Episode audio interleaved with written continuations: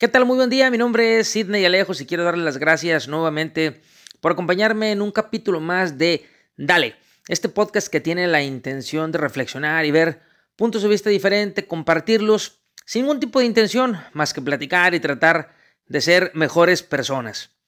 Hace ya una buena cantidad de años me tocó participar en un curso donde uno de los temas que ahí se incluía se llamaba depósitos emocionales, tal y como hemos querido titular el capítulo de este podcast. ¿De qué se trataba? Bueno, pues primero nos estaban explicando que todas las personas estamos formadas por diferentes características, pero que muchas de las decisiones que nosotros tomamos en la vida normalmente se deciden en función de emociones.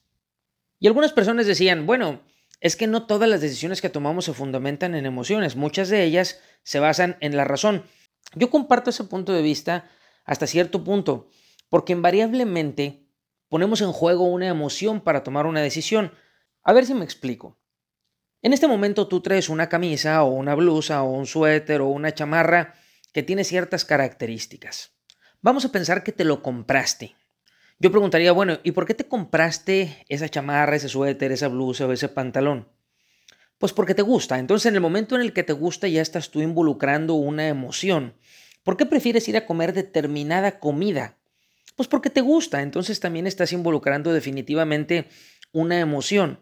Si es cierto, tú dices, oye, pues voy a ir a comer aquí porque me queda más cerca, pero escoges un lugar porque es en donde la comida te gusta y vuelve a entrar en juego el factor de una emoción.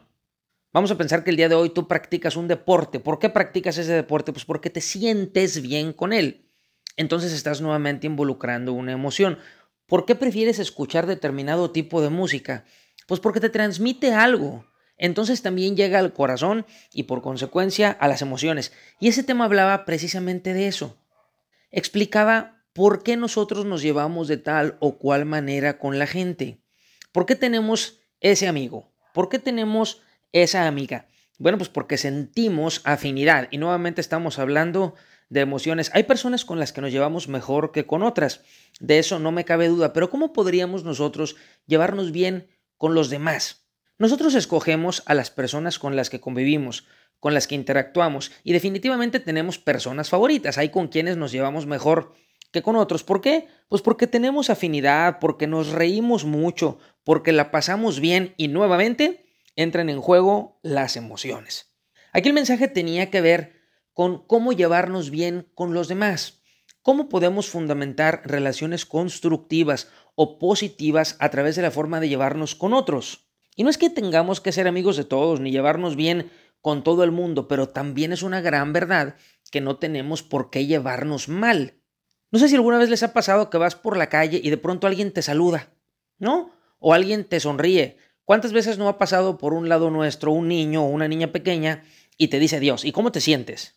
¿Te sientes bien? Normalmente correspondemos al saludo o correspondemos a la sonrisa porque nos generó eso una emoción. Bueno, pues eso podríamos llevarlo a cabo con toda la gente que está a nuestro alrededor. Y para eso nos explicaban lo siguiente, que en mi opinión fue una manera muy sencilla de entender esto. A ver si me explico. Nosotros escuchamos muy frecuentemente expresiones que dicen, oye, ahorita vengo, voy a ir a depositar. ¿Con qué relacionamos eso?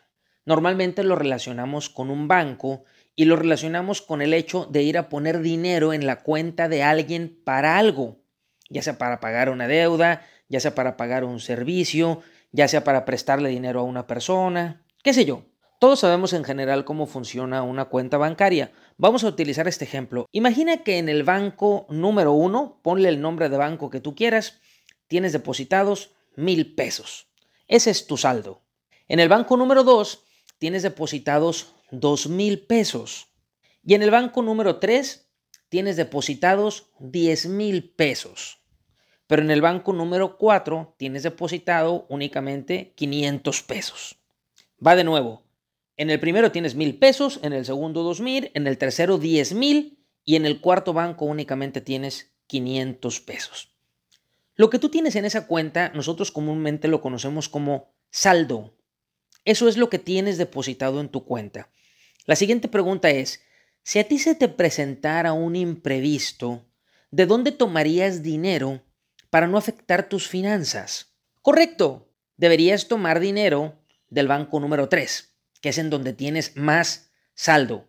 Y de esa forma tus finanzas no se van a ver tan afectadas como si lo hubieras tomado de alguno de los otros tres bancos. ¿De acuerdo? Bueno, pues en el caso de las personas funcionamos exactamente igual, solo que en vez de un banco donde pones dinero, nosotros ponemos y guardamos emociones. De ahí se deriva el tema depósitos emocionales. Imagínate que cada persona con la que convives o con la que interactúas es un banco de emociones y tú vas a tener la oportunidad de depositar o de retirar emociones y dejar un saldo en esa cuenta emocional. Insisto, aquí aplican perfectamente todas y cada una de las personas con las que interactuamos durante el día, las conozcamos o no las conozcamos. Podemos hacer depósitos a nuestra familia, podemos hacer depósitos emocionales a nuestro vecino, a nuestros compañeros de trabajo, al señor que nos atiende en la tienda, a la persona que nos traslada en un servicio de transporte público. Podemos hacer depósitos emocionales a todo el mundo. Los depósitos emocionales tienen una regla elemental, básica. Esta sí no se nos puede olvidar. Un depósito emocional nunca espera nada a cambio, jamás. Un depósito emocional simplemente se hace. Si la persona corresponde o no, eso es otra cosa. Lo que nosotros tenemos que hacer es buscar que la gente se sienta mejor a través de algún detalle o alguna acción que nosotros hagamos a su favor. ¿En qué consiste un depósito emocional? Es algo súper simple. Se refiere a una acción o a algún comentario que tú puedas hacerle a alguna persona y que esto provoque en él o en ella una sensación de bienestar, de gratitud. Recuerdo con muchísimo cariño a una señora que se encargaba del área de intendencia. Ella hacía el aseo en una de las empresas en las que yo trabajé. Y alguna ocasión, antes de que yo supiera de este tema o alguna vez lo hubiera escuchado, un día le dije, señora, ¿sabe una cosa? De veras, le agradezco muchísimo su trabajo. Fíjese nada más. Aquí todo está súper limpio, la verdad es que huele muy bien y esto se deriva de su trabajo. En serio, de verdad, créeme que se lo agradezco muchísimo. Recuerdo que a partir de esa ocasión, la señora me buscaba y me decía, oiga, ¿qué le pareció el día de hoy la limpieza? ¿Está bien? ¿Usted qué opina? Y me di cuenta que aquel comentario había causado en ella un efecto súper importante y ella, de una forma más motivada y mucho más comprometida, hacía la parte que le tocaba. Bueno, en este caso, sin saberlo, yo estaba haciendo un depósito en la cuenta emocional de esa señora y ahora yo ya tenía un saldo en su banco de emociones. En otro ejemplo que siempre pongo cuando tengo oportunidad de hablar de este tema, recuerdo a un señor de nombre Pablo, todos lo conocíamos como Don Pablo. Don Pablo era la persona que permitía el acceso al estacionamiento de la empresa en la que yo trabajaba. En este caso había un portón grande, pesado, era una casona muy vieja. Siempre que alguien llegaba con un carro, pitaba y don Pablo de pronto tenía que estar abriendo el portón y cerrándolo. Realmente era una actividad cansada porque ese portón no estaba automatizado, pero don Pablo tenía una característica sensacional, que era su actitud. Cada que alguien llegaba, él siempre decía buenos días, buenas tardes, buenas noches, que le vaya muy bien, etc. Irónicamente, no todo el mundo correspondía al saludo de don Pablo. Yo no tenía mucho tiempo trabajando en ese lugar, pero me di cuenta que no todo el mundo le hacía caso y un día me paré a platicar con él. Lo conocí un poco y me di cuenta que era una gran persona, alguien que verdaderamente valoraba su trabajo y la oportunidad de estar ahí, dado que como ya no era tan joven y le daban esa confianza, él lo hacía lo mejor que podía. Total, recuerdo una ocasión que estaba lloviendo así fuerte y al momento de llegar a la oficina don Pablo sale y abre el portón con la misma buena actitud de siempre, pero estaba empapado, completamente mojado por el tema de la lluvia, pero sonriendo. Me estacioné y fui con don Pablo y le llevé un paraguas que yo traía y le dije, don Pablo, mire, use por favor este paraguas. Y me dicen, hombre, no se preocupe, mire, la verdad es que ya ando todo mojado, ¿qué más da? Y le dije, bueno, pues para que no se moje más, tómelo. Total que lo tomó y después por la ventana pude darme cuenta que todo el tiempo lo estaba usando. Sin saber aún acerca de este tema, después comprendí que yo había hecho un depósito emocional en la cuenta de don Pablo por el hecho de haberle prestado un paraguas. Una siguiente vez que iba yo rumbo a la oficina recuerdo que hacía mucho frío y yo llegué a comprar un café le quise comprar un nuevo Pablo, pero no sabía qué tomaba, así que mejor le compré un chocolate. Finalmente un chocolate es difícil que alguien le haga el feo, ¿no? Y más en tiempo de frío. Cuando llego, se lo llevo y me dice, oiga, la verdad es que mire que qué padre, no me lo esperaba. Con tanto frío este chocolatito me va a caer de maravilla. No, hombre, don Pablo, le vamos a brindar a usted y yo salud. Y él se quedó muy agradecido por eso. Yo estaba haciendo, sin saberlo, un nuevo depósito en la cuenta emocional de don Pablo. Días después, Recuerdo que se presentó una cuadrilla de comisión federal afuera de la oficina y comenzó a cortar algunas ramas que ya estaban rozando con los cables de luz. Y algunas ramas, como eran árboles muy grandes, ya eran pequeños troncos y estaban empezando a caer en algunos carros del estacionamiento. Don Pablo entró corriendo a avisar que esto pasaba, pero ¿a quién creen que fue el primero que buscó para decirle que quitara su carro y no se dañara? Correcto, me buscó a mí, ya salí y moví el carro y afortunadamente no le pasó absolutamente nada, lo cual pues le agradecí a don Pablo. Más adelante o cuando escuché hablar acerca de este tema, pude comprender que en aquel entonces lo que ocurrió es que mi cuenta en el banco emocional de don Pablo comenzó a generar algunos intereses. Él estaba agradecido y encontró en esa acción una forma de corresponder a algo que no tenía por qué estar necesariamente agradecido, pero él así lo sintió. Ahora los papeles se invirtieron. Don Pablo fue e hizo un depósito en mi cuenta emocional y ahora su saldo era más alto. Veamos otro tipo de ejemplos. ¿Cuántas ocasiones felicitas a un compañero de trabajo porque está haciendo bien las cosas? Imagina que ese compañero de trabajo tiene características muy particulares que lo distinguen por encima de los demás.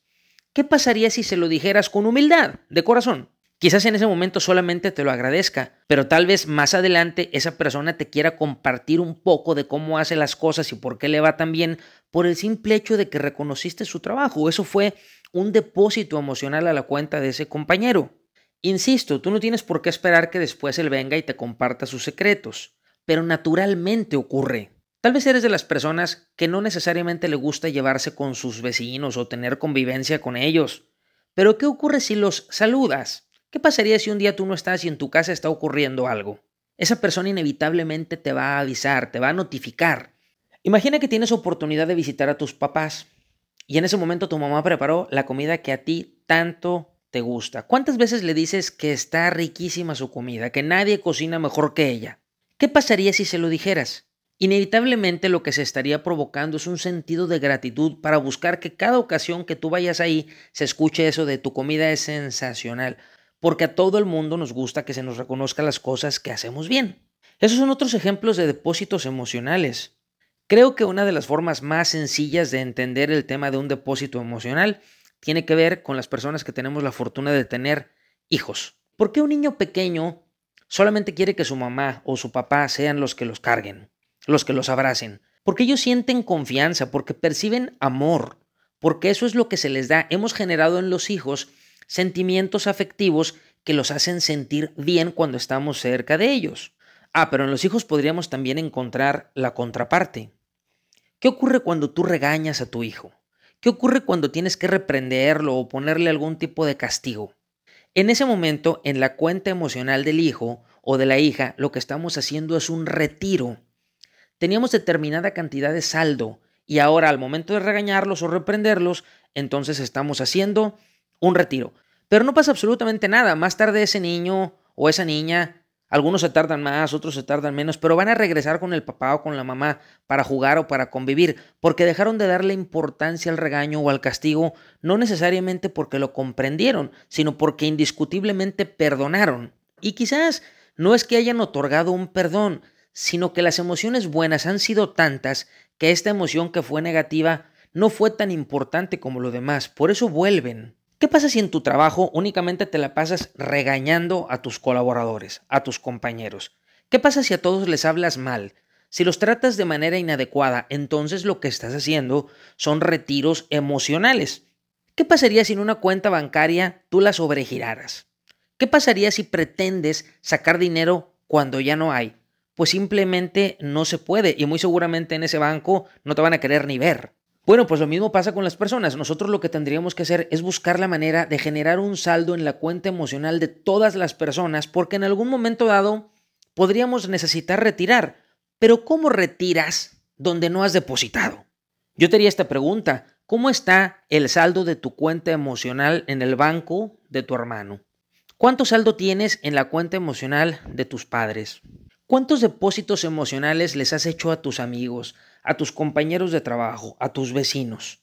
Digo, estamos partiendo de que en general a la mayoría de las personas nos gusta tener relaciones sanas con otros. Si hay alguien que hizo bien su chamba, pues simplemente díselo.